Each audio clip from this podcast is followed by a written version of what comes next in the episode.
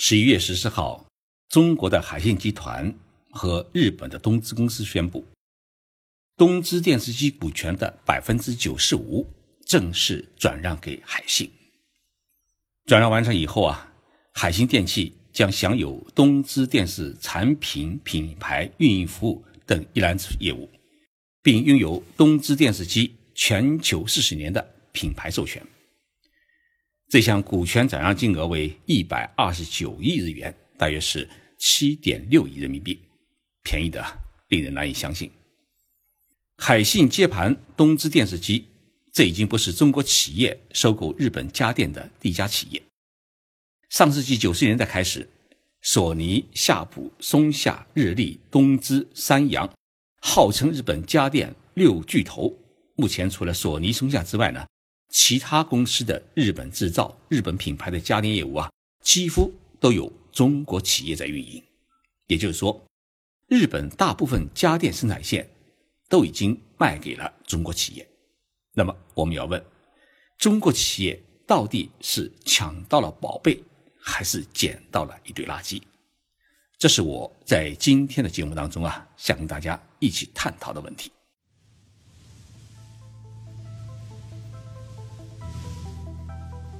任你波涛汹涌，我自静静到来。静说日本，冷静才能说出真相。我是徐宁波，在东京给各位讲述日本故事。东芝公司创立至今已经有一百四十三年的历史。它曾经研发出日本第一台的国产电冰箱、第一台的洗衣机、第一台的微波炉。在日本的制造业当中啊。它有着举足轻重的位置，而如今，东芝的各个产业却被差分收购。海信收购了东芝影像解决方案公司的百分之九十五的股权。许多媒体在报道海信这一收购案时，都使用了“海信收购东芝电视机”的标题。其实，海信主要收购的是东芝电视机的品牌服务，而不是东芝电视机的。全产业，东芝因为做假账，导致了其股价暴跌，市值倍增。企业内部呢，诸多问题也开始暴露出来。于是，东芝开始了切蛋糕的拯救企业的方案。二零一五年末，东芝就把印度尼西亚的一个自主的彩电生产工厂和二槽式洗衣机生产基地呢，它的土地和建筑资产，作价是。两千五百美元出售给了中国的创威集团。二零一六年，东芝又把洗衣机、冰箱等主营的白色家电子公司呢出售给了中国的美的集团。现在，电视业务是花落海信，那么东芝电脑业务也在出手之列。联想和华硕呢正在探讨要收购东芝的电脑业务。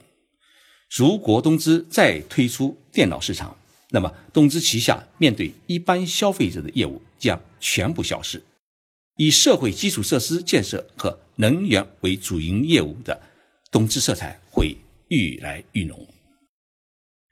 我们回过头来看一看这几年，中国企业到底收购了日本哪些家电？创建于一九四五年的三洋电机。在家电行业里面啊，它一直都是消费者非常熟悉的品牌。自从松下2009年全面收购三洋以后啊，三洋就因为业务有重复，面临着被不断的拆分，以更好的实现与松下融合的命运。但是面对三洋销售额连年下滑的趋势呢，松下也因此受到拖累。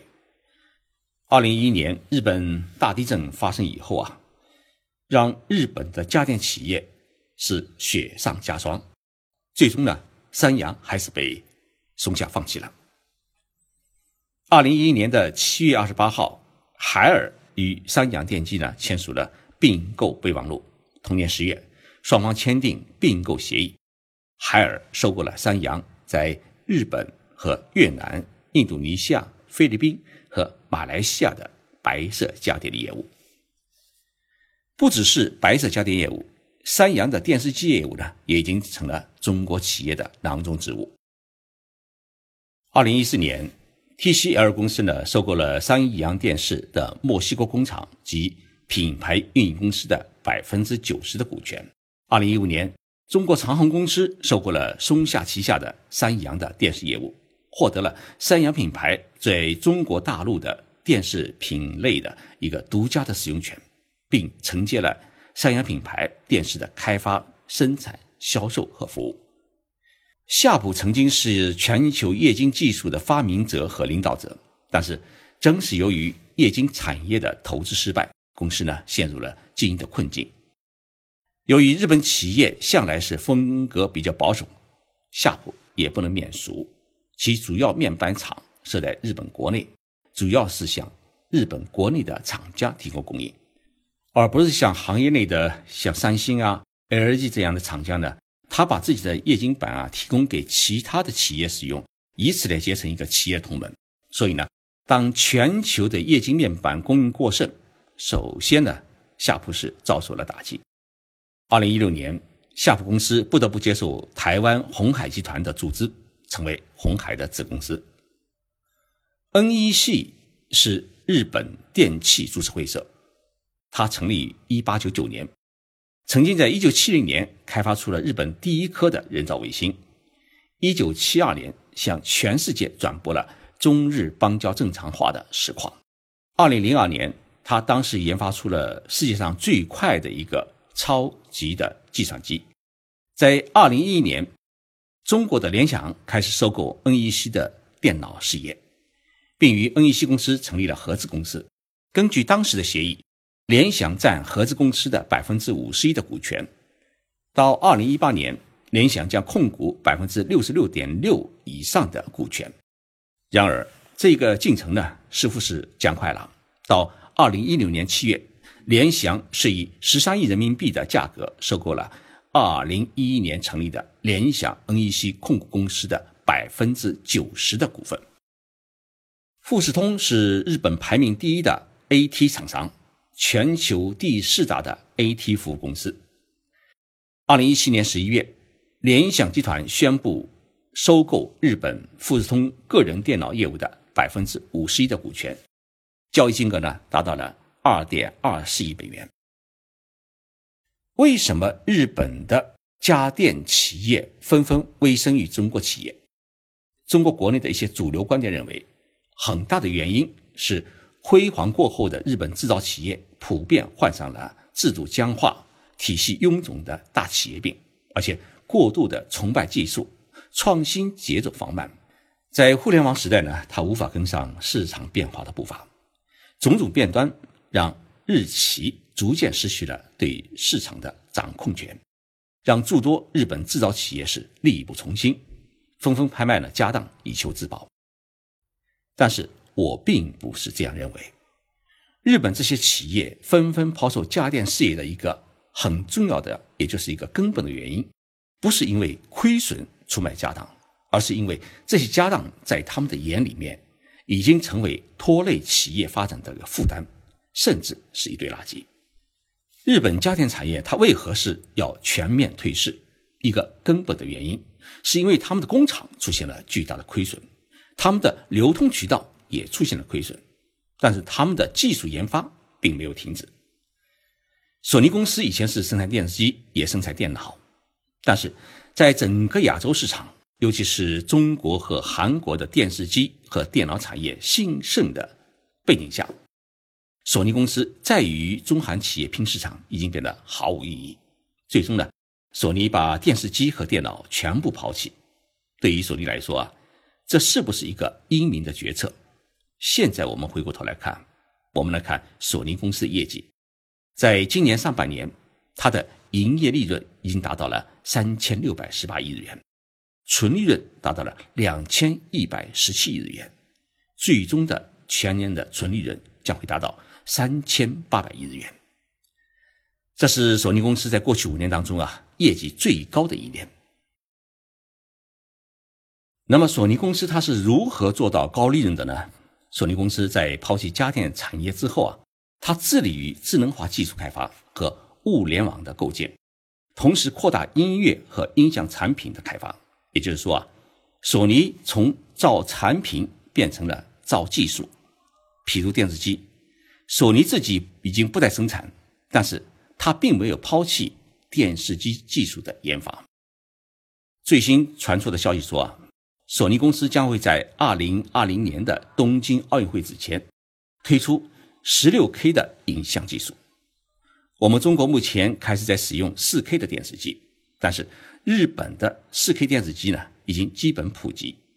索尼公司计划在未来的几年里面。直接跳过八 K 这一技术阶梯，直接进入到十六 K 的时代。但是，十六 K 的技术并不是每一家电视机厂家就能开发出来的。索尼公司抛弃了电视机的生产，但是它牢牢地掌控着新一代的电视机的核心技术。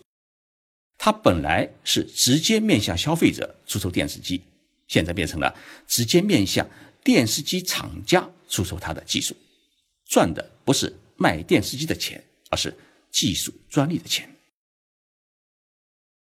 我跟东芝公司一位董事讨论过东芝家电产业的问题，他给我讲了一个很简单的道理：说东芝公司啊，因为做假账的原因，导致了企业股票暴跌，这是坏事。但是呢，同样也是好事，因为它倒逼了东芝公司实施重大的根本性的一个产业结构的改革。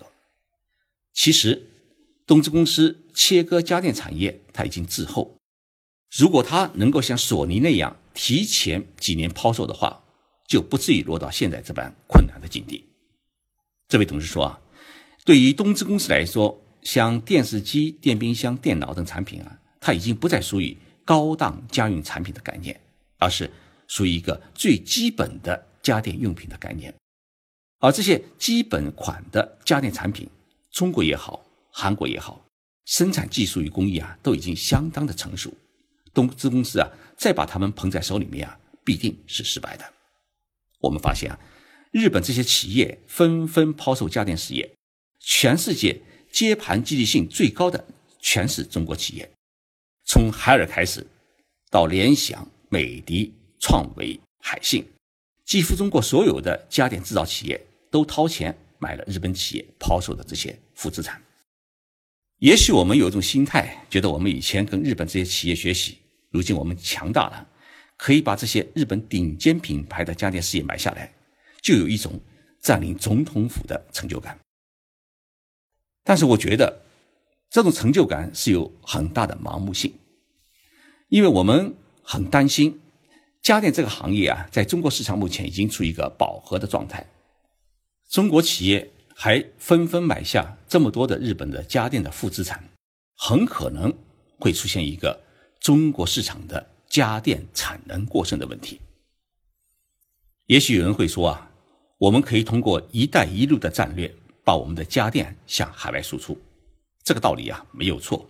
但是呢，家电产品向海外输出，为什么一定要打日本的品牌，而没有自信打自己的品牌呢？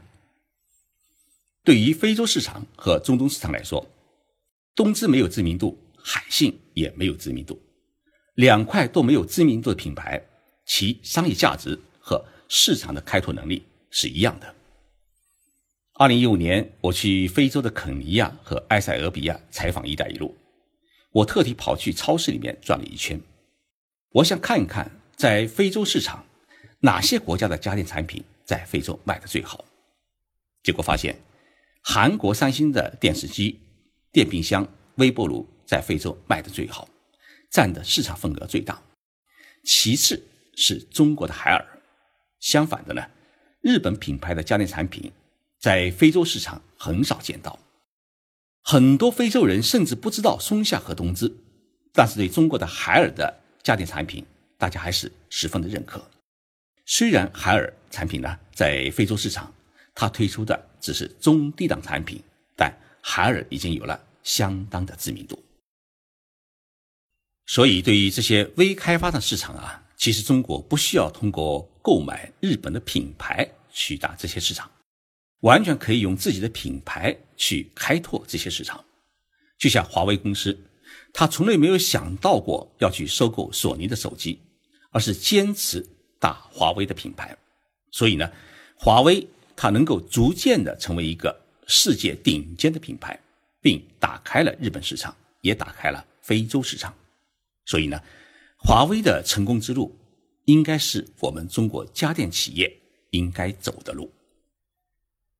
最后，我要向各位听众朋友说一声抱歉，因为这几天出差，居然把星期搞错，结果到了星期四才想起节目还没有做，耽搁了播出时间，让大家久等。我们下一期的节目会在星期六照常播出，期待大家在节目中相聚。